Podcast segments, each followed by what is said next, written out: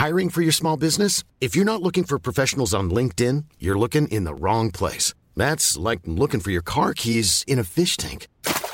LinkedIn helps you hire professionals you can't find anywhere else, even those who aren't actively searching for a new job but might be open to the perfect role. In a given month, over 70% of LinkedIn users don't even visit other leading job sites. So start looking in the right place. With LinkedIn, you can hire professionals like a professional. Post your free job on linkedin.com slash people today. Life is full of what-ifs. Some awesome, like what if AI could fold your laundry? And some, well, less awesome, like what if you have unexpected medical costs?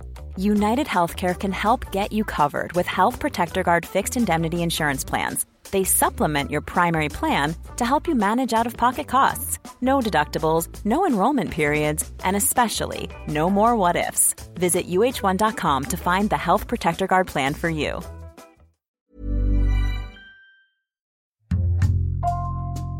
Bonjour, c'est Thibault Lambert et vous écoutez Code Source, le podcast d'actualité du Parisien.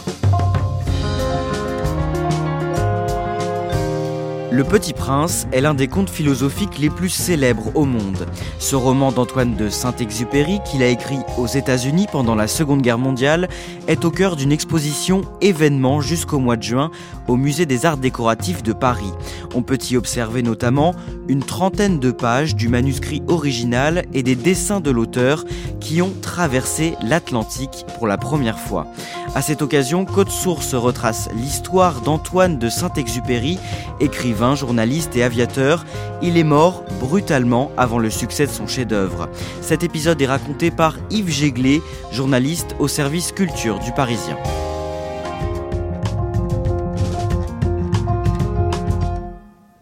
J'ai vécu seul, sans personne avec qui parler véritablement, jusqu'à une panne dans le désert du Sahara il y a six ans. Quelque chose s'était cassé dans mon moteur, et comme je n'avais avec moi ni mécanicien ni passager, je me préparais à essayer de réussir tout seul une réparation difficile. C'était pour moi une question de vie ou de mort. J'avais à peine de l'eau à boire pour huit jours. Le premier soir, je me suis donc endormi sur le sable, à mille milles de toute terre habitée. J'étais bien plus isolé qu'un naufragé sur un radeau au milieu de l'océan. Alors vous imaginez ma surprise au lever du jour, quand une drôle de petite voix m'a réveillé. S'il vous plaît, dessine-moi un mouton. Yves Jéglé, pour des générations d'enfants nés dans les années 50 à 70, Le Petit Prince, avant d'être un livre, c'est surtout ce disque dont on vient d'entendre un extrait. Moi, j'ai connu ça. À mon époque, on ne lisait pas Le Petit Prince, mais nos parents nous achetaient ce disque. Gérard Philippe, c'était le plus grand acteur des années 50-60. Et effectivement, il a une voix très douce, euh, magnifique. Et je pense qu'on a dû euh, abîmer l'album, le vinyle, à force de l'écouter. Le Petit Prince, Yves Jéglé, c'est pourtant bel et bien un livre au départ, et c'est le livre jeunesse le plus vendu au monde. Oui, et même pas sellement le livre jeunesse, c'est le livre le plus vendu au monde après la Bible. C'est l'ouvrage de fiction qui s'est le plus vendu depuis euh, sa sortie en, en 43 puis en 46 en France. Il est traduit dans des centaines de pays, même dans des langues imaginaires comme le Klingon des méchants de Star Trek. Et ce chef-d'œuvre est écrit par un Français. Vous allez nous raconter l'histoire du Petit Prince et le parcours de son auteur, Antoine de Saint-Exupéry. Il naît le 29 juin 1900 à Lyon. Dans quel milieu est-ce qu'il grandit? Dans l'aristocratie, mais une aristocratie où il n'y a pas beaucoup d'argent, mais un milieu en tout cas extrêmement cultivé, notamment sa mère qui a joué un très grand rôle dans sa vie, a été elle-même une artiste, et elle lui a appris à dessiner, et il a un frère et trois sœurs. Son père meurt quand il est très jeune. Oui, il perd son père quand il a 4 ans. Son père meurt d'une hémorragie dans une gare. C'est dramatique puisque c'est une époque où les femmes ne travaillent pas, ou très rarement. Et donc la famille se trouve euh, désargentée et il est orphelin. Alors après, il y a des terres, la famille a des biens, ils vont quand même vivre dans des endroits euh, agréables, mais ce sera extrêmement compliqué pour sa mère de faire tourner, entre guillemets, une famille avec beaucoup d'enfants à qui elle tient à donner une éducation euh, de très bon niveau. En classe, Antoine de Saint-Exupéry n'est pas très bon élève, il passe même beaucoup de temps à dessiner. Il fait presque partie des cancres. Il n'aime pas du tout le travail scolaire. Par contre, il a effectivement toujours dessiné beaucoup. C'est aussi un bricoleur. Il a toujours fabriqué des tas d'objets à cet âge-là, enfant, il va fabriquer un stylographe. Donc un stylo, mais à l'époque, c'était pas si courant que ça. C'était quelqu'un qui se servait très très bien de ses mains, très manuel. Pendant l'été 1917, son frère cadet, François, meurt après un accident cardiaque. C'est un drame absolu puisque Saint-Exupéry a déjà perdu son père, là il perd son frère, donc déjà il n'y a plus d'autres hommes que lui dans la famille. Et surtout ils étaient extrêmement proches. Il a fait les 400 coups avec son mais ils ont aussi beaucoup créé ensemble, un peu comme des mini Léonard de Vinci quand ils étaient adolescents. Ils ont créé des machines. Ils ont beaucoup dessiné, mais des dessins scientifiques aussi. Ils, avaient trois ans d'écart, mais ils étaient très proches. Et c'est au moment où il passe, je crois, l'oral de son bac que son frère meurt. Et à ce moment-là, il commence à devenir très mélancolique. À trois reprises, entre 1917 et 1920, Antoine de Saint-Exupéry rate le concours d'entrée de l'école navale qui forme les futurs officiers de la Marine nationale. Il s'inscrit donc aux Beaux-Arts de Paris pour étudier l'architecture. En 1922, pendant son service militaire, il devient pilote. Que fait-il ensuite? Son rêve depuis euh, l'âge de 12 ans, c'est de devenir pilote. Et dès qu'il a fini son service, il a cherché du travail comme pilote. Donc c'était le tout début des compagnies euh, qui distribuaient notamment le courrier euh, en France et puis dans les colonies françaises. Et il va donc trouver un travail à ce qui deviendra plus tard l'aéropostale qui est un mythe, puisque être pilote, c'est prendre des risques insensés à cette époque. En parallèle de sa carrière dans l'aviation, il devient écrivain. Il a toujours eu ce double rêve qui est quand même très singulier pour un jeune homme du début du XXe siècle. Il veut être aviateur, mais il a écrit ses premiers poèmes à l'adolescence, et d'ailleurs il se destinait au début à une carrière de poète. Et finalement, ses débuts de pilote ont nourri quelque chose de plus romanesque dans sa manière d'écrire. Et effectivement, dès qu'il a commencé à piloter des avions, il a eu l'idée d'un roman, Courrier Sud, qui est inspiré de ses missions, puisque être pilote à l'époque, ça voulait surtout dire livrer du courrier. Il n'y avait pas encore de passagers dans les avions, et c'était encore l'époque des pionniers comme Mermoz, qui était un de ses amis, ou Lindbergh aux États-Unis, qu'il a aussi connu. À la fin de l'été 1930, Antoine de Saint-Exupéry fait la rencontre d'une femme, Consuelo. Qui est-elle? Elle est originaire du Salvador. Ils se rencontrent en Argentine où Antoine de Saint-Exupéry dirige une filiale de l'aéropostale. Elle a déjà été mariée deux fois, elle est veuve et là elle vient pour des affaires de son mari qui est mort. Et entre les deux, c'est un coup de foudre absolu. Ils se marient quelques mois plus tard, en avril 1931, à Nice. À partir de là, Yves Jéglé, les deux époux vivent une histoire d'amour très compliquée. Ils ont tous les deux des personnalités très fortes. Saint-Exupéry n'est pas facile, puis il a aussi des maîtresses. Et Consuelo elle-même est une femme qui aime vivre très librement. Ils vont donc se faire souffrir, mais ils ne vont jamais se quitter. C'est une passion qui va s'entretenir et se nourrir de leurs propres œuvres. N'oublions pas qu'elle était peintre mais écrivaine, donc ils avaient beaucoup de choses en commun, affectivement et intellectuellement. Antoine de Saint-Exupéry devient aussi journaliste pendant les années 30. Il part faire plusieurs reportages au Vietnam, dans l'Union soviétique ou encore en Espagne pendant la guerre civile. Le 29 décembre 1935, il embarque à bord d'un petit avion pour tenter d'établir un record de vitesse. Déjà, il a besoin d'argent et il veut se faire connaître encore plus. Alors, il, tente un coup avec son mécanicien André Prévost, c'est de battre un record de vitesse. À l'époque, les avions battait des records de vitesse entre Paris et Saïgon avec des ravitaillements. Et il se trouve à un moment euh, au-dessus du désert, entre l'Égypte et la Libye. Il pleut, il fait nuit, il ne voit plus rien. Du coup, il descend, il descend de plus en plus, et puis il heurte un plateau. L'avion avait heurté le sol à 250 mètres de son point d'arrêt et à sa vitesse normale de 270-280 km/h. Privé de train, il avait glissé sur les pierres libres comme sur un plateau à billes, sans rencontrer un coup de frein suffisant pour nous abîmer. C'est un miracle parce que tous les deux en sortent quasiment indemnes, mais en plein désert, avec, je crois, un demi-thermos de café, un quart de litre de vin blanc, je crois que c'est ce qui leur restait, et une orange pour deux. Et ils se retrouvent dans la nuit du désert, dans l'actuelle Libye. Et comment ils s'en sortent? Ils vont euh, tomber sur un bédouin et, ils vont être donc recueillis par des gens du désert. Et ça nourrira beaucoup la vie de Saint-Ex, comme on l'imagine. Yves Jéglé, on en arrive à l'année 1940. Antoine de Saint-Exupéry, à ce moment-là, c'est une personnalité reconnue. Oui, il a décroché le prix Femina en 1931 pour Vol de nuit. Il a écrit beaucoup d'articles dans des journaux euh, très connus. Il est beaucoup traduit, notamment aux États-Unis. C'est un auteur connu en France et même à l'étranger. C'est donc à la fin de cette année 1940 un an après le début de la Seconde Guerre mondiale, qu'il décide de quitter la France. Pourquoi? Pour lui, il est hors de question de vivre dans une France occupée. C'est quelqu'un qui voilà, a un grand sens de l'honneur. Il a été anticolonialiste et il est antimilitariste. D'ailleurs, dans tous ses vols, même au sein de l'armée, il effectuera toujours des vols de reconnaissance. C'est quelqu'un qui n'a jamais mitraillé ou tué. Pour autant, on lui propose d'aller à Londres pour rejoindre le général de Gaulle et il ne le souhaite pas. Et donc il décide d'aller aux États-Unis où il est connu avec un but euh, assez ambitieux qui est de convaincre les États-Unis d'entrer en guerre. Aux États-Unis, il est l'objet de nombreuses critiques et polémiques justement pour ses prises de position contre la France de Vichy et les résistants gaullistes. Comment il vit cet exil à ce moment-là? Il le vit très mal. Il vit très douloureusement le fait d'être critiqué par la France libre.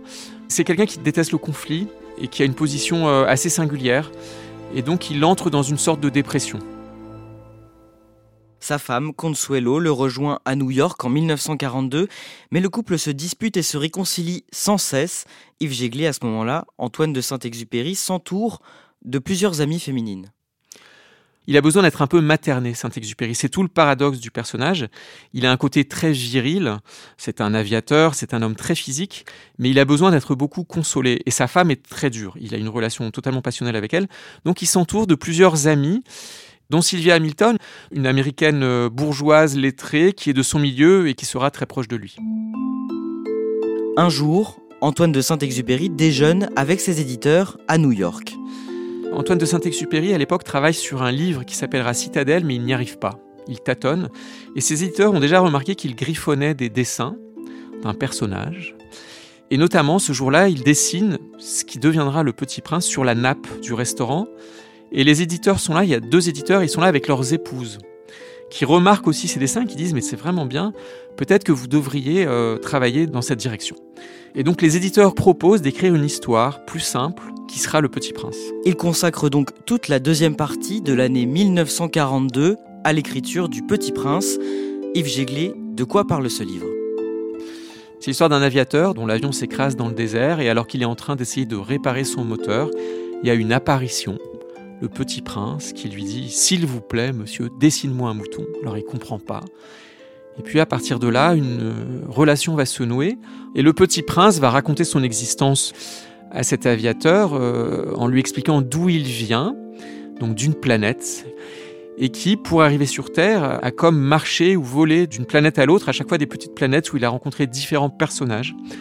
Un businessman, euh, un buveur, c'est des, des personnages assez symboliques des rencontres sur des toutes petites planètes imaginaires jusqu'à la Terre où aura lieu la vraie rencontre entre l'aviateur et le petit prince. Au-delà de l'histoire, qu'est-ce que ça raconte vraiment? Ce que raconte vraiment Saint-Exupéry dans Le Petit Prince, c'est que l'homme est, est, voué à une grande solitude et que c'est finalement quand il se retrouve dans une solitude encore plus grande, celle d'un désert, qui va être disponible pour de vraies rencontres, qui peuvent être de fiction, de contes, mais qui peuvent être aussi réelles, puisque lui-même a, a fait des rencontres dans le désert. Et voilà, c'est vraiment une parabole sur qu'est-ce que c'est que vraiment être face à l'autre, d'écouter l'autre. Et beaucoup de personnages ou de situations dans ce conte font écho à la propre vie de l'auteur. C'est presque une autobiographie intérieure. Lui-même est de toute évidence l'aviateur. Et il se nourrit aussi de sa vie sentimentale. Euh, quand on lit l'histoire de la rose, ça un enfant ne peut pas forcément le percevoir, mais les épines de la rose, c'est tellement Consuelo, euh, sa femme, on peut interpréter à l'infini tout ce qui est dit dans Le Petit Prince, et notamment le personnage du renard et son humanisme se nourrit en partie d'un très proche ami de Saint-Exupéry qui s'appelait Léon Verte, qui était un intellectuel antimilitariste et d'ailleurs à qui le Petit Prince est dédié. Léon Verte était juif et a donc dû se cacher pendant la guerre. Et euh, Saint-Exupéry, il dit J'aurais aimé dédier ce livre à un enfant, mais je vais le dédier à mon ami qui a besoin d'être consolé parce qu'il est caché. Et cet ami, c'est Léon Wertz, qui l'a beaucoup influencé. Et ce texte est accompagné de dessins d'Antoine de Saint-Exupéry. Comment est-ce qu'il dessine le petit prince au début? Alors la chose importante qu'on retrouve toujours, c'est qu'il a des bouclettes blondes. C'est un enfant blond. Il a un foulard, il est... Euh, il est un peu rêveur, mais ce qui est fascinant, c'est qu'il a euh, évolué au fil des premiers dessins. Saint-Exupéry dessinait très vite. Alors on ne sait pas si c'est en partie pour des raisons techniques, mais sur ses premiers dessins, le petit prince était euh, beaucoup plus en, colère. Il avait l'air beaucoup moins doux. Alors ça peut être lié à un trait plus appuyé. Mais les spécialistes de Saint-Exupéry disent qu'il avait une grande colère en lui et qu'au début il l'a mise dans ce personnage et puis qu'il a décidé finalement d'en faire quelque chose de beaucoup plus tendre et que donc son dessin a évolué aussi. Au début du printemps 1943, Antoine de Saint-Exupéry se met en tête de repartir en mission. Que fait-il avant de quitter les États-Unis? Alors c'est un épisode euh, très étonnant. Il a fini le manuscrit du Petit Prince après bien des difficultés parce que pour lui le dessin était très important. Alors il a, accordé un soin euh, vraiment très particulier à, chaque illustration. Il va quitter les États-Unis et le manuscrit le confie non pas à sa femme qui est là, mais à son ami. Sylvia Hamilton. Et on ne sait pas vraiment pourquoi. Quelques semaines après son départ, Le Petit Prince paraît aux États-Unis le 6 avril 1943, à la fois en anglais et en français. On sait comment est reçu ce livre au départ? L'accueil est tout de suite extrêmement positif. Des, gens, surtout lettrés, qui vont le découvrir euh, les premières semaines, vont tout de suite comprendre que c'est un livre important.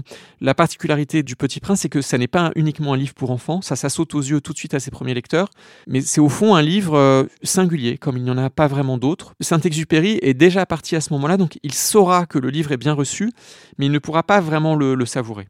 L'année suivante, en 1944, Antoine de Saint-Exupéry participe toujours à la guerre, mais il est physiquement très mal en point.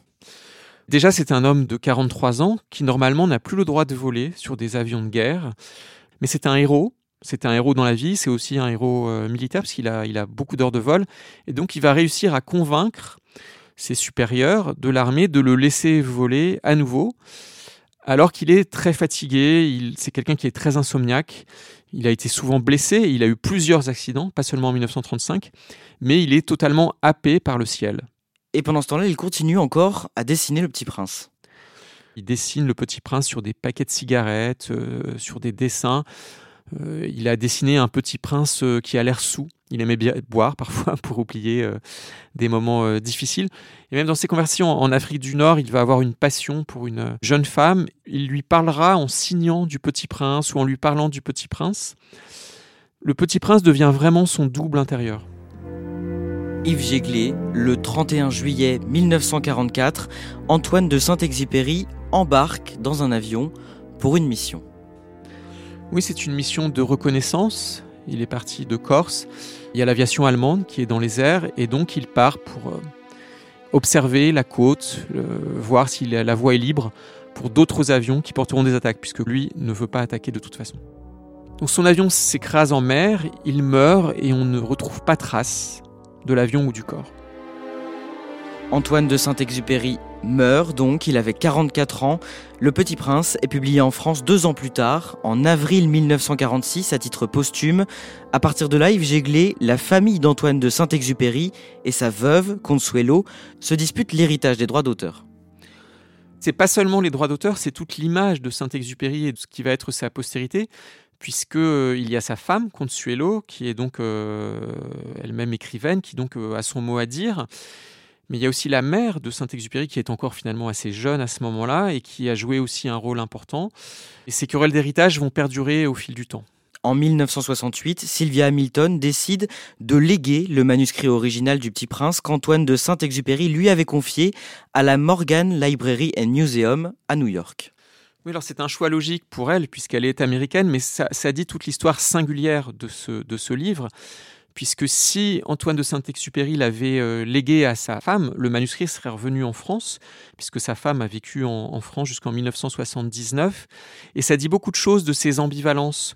C'est-à-dire que c'était aussi un homme hésitant entre ses différents amours, ses différentes amitiés, et ça a eu une influence énorme sur le fait que le manuscrit d'un des plus grands livres de la littérature française appartienne à une bibliothèque américaine. Les années passent, Yves Jéglé, et beaucoup de questions sur la mort d'Antoine de Saint-Exupéry restent sans réponse. Sa mort devient une légende parce que euh, au début on ne la comprend pas. C'était quand même un pilote aguerri. Certains ont même parlé de suicide puisqu'il était euh, très dépressif au moment de la guerre et même en écrivant Le Petit Prince. Et puis il va y avoir des recherches en 1998, un plongeur trouve euh, une gourmette de Saint-Exupéry. Et en 2003, suite à des recherches beaucoup plus approfondies, on va retrouver l'avion. Donc là, on a enfin la preuve de où l'avion s'est abîmé exactement. Et après cette découverte, un ancien pilote allemand dira que c'est lui, sans savoir que c'était Saint-Exupéry, qui avait euh, mitraillé un avion qui volait euh, beaucoup plus bas que lui, dans le ciel au-dessus de Marseille, enfin en mer, en Méditerranée. Mais ce pilote n'a pas apporté de preuves et d'autres pilotes ont revendiqué d'avoir abattu Saint-Exupéry parce que ça fait partie de la légende. Et au fond, il restera toujours une part de mystère. Dans le même temps, Yves Jéglé et jusqu'à nos jours, Le Petit Prince est devenu un succès planétaire. Oui, ça devient un livre euh, lu dans toutes les écoles, en France, mais, mais partout dans le monde. Et là, il raconte une histoire qui peut parler non seulement à tous les enfants du monde, sur le rêve du vol, sur le rêve de voilà d'un être de fiction, mais qui parle aussi à leurs parents. C'est vraiment le côté extraordinaire du Petit Prince, qui est quelque chose qui peut nourrir en fait à tout âge. On pourrait le relire presque tous les ans. Yves Jéglé, je l'ai dit au début de cet épisode de Code Source, une trentaine de pages du manuscrit du Petit Prince ont fait le voyage jusqu'en France pour la première fois. Elle se retrouve au cœur d'une exposition qui a débuté au Musée des Arts Décoratifs de Paris le 17 février. Comment est cette exposition? D'abord, c'est un événement, puisqu'il faut dire que ce manuscrit n'était jamais sorti des États-Unis. Alors, c'est pas tout le manuscrit, c'est une trentaine de pages, mais c'est énorme, sur 140. Il y a quelque chose de très beau dans, cette exposition pour Saint-Exupéry, qui quand même était un grand défenseur de la France, c'est que ben, le manuscrit revient pour la première fois chez lui, même si c'est euh, pour quelques mois. C'est quand même pas rien. Et puis on sort chaviré d'une heure ou de deux heures passées en sa compagnie, dans son univers, et on n'a qu'une envie en sortant de cette exposition, c'est de le relire, et on se rend compte de toute la force de ce texte. Si vous voyagez un jour en Afrique, dans le désert, et s'il vous arrive de passer par cet endroit où je tombais en panne, je vous en supplie, ne vous pressez pas. Attendez un peu. Si alors un enfant vient à vous, s'il rit, s'il a des cheveux d'or, s'il ne répond pas quand on l'interroge, vous devinerez bien qui il est. Alors soyez gentil, ne me laissez pas tellement triste. Écrivez-moi vite qu'il est revenu.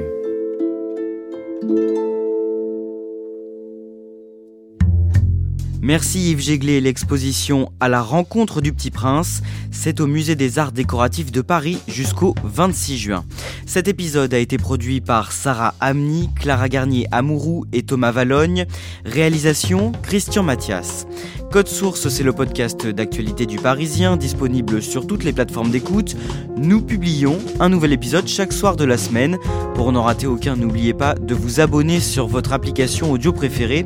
Et puis si vous aimez Code Source et que vous voulez nous le dire ou simplement nous laisser un commentaire, n'hésitez pas à nous écrire code source at leparisien.fr.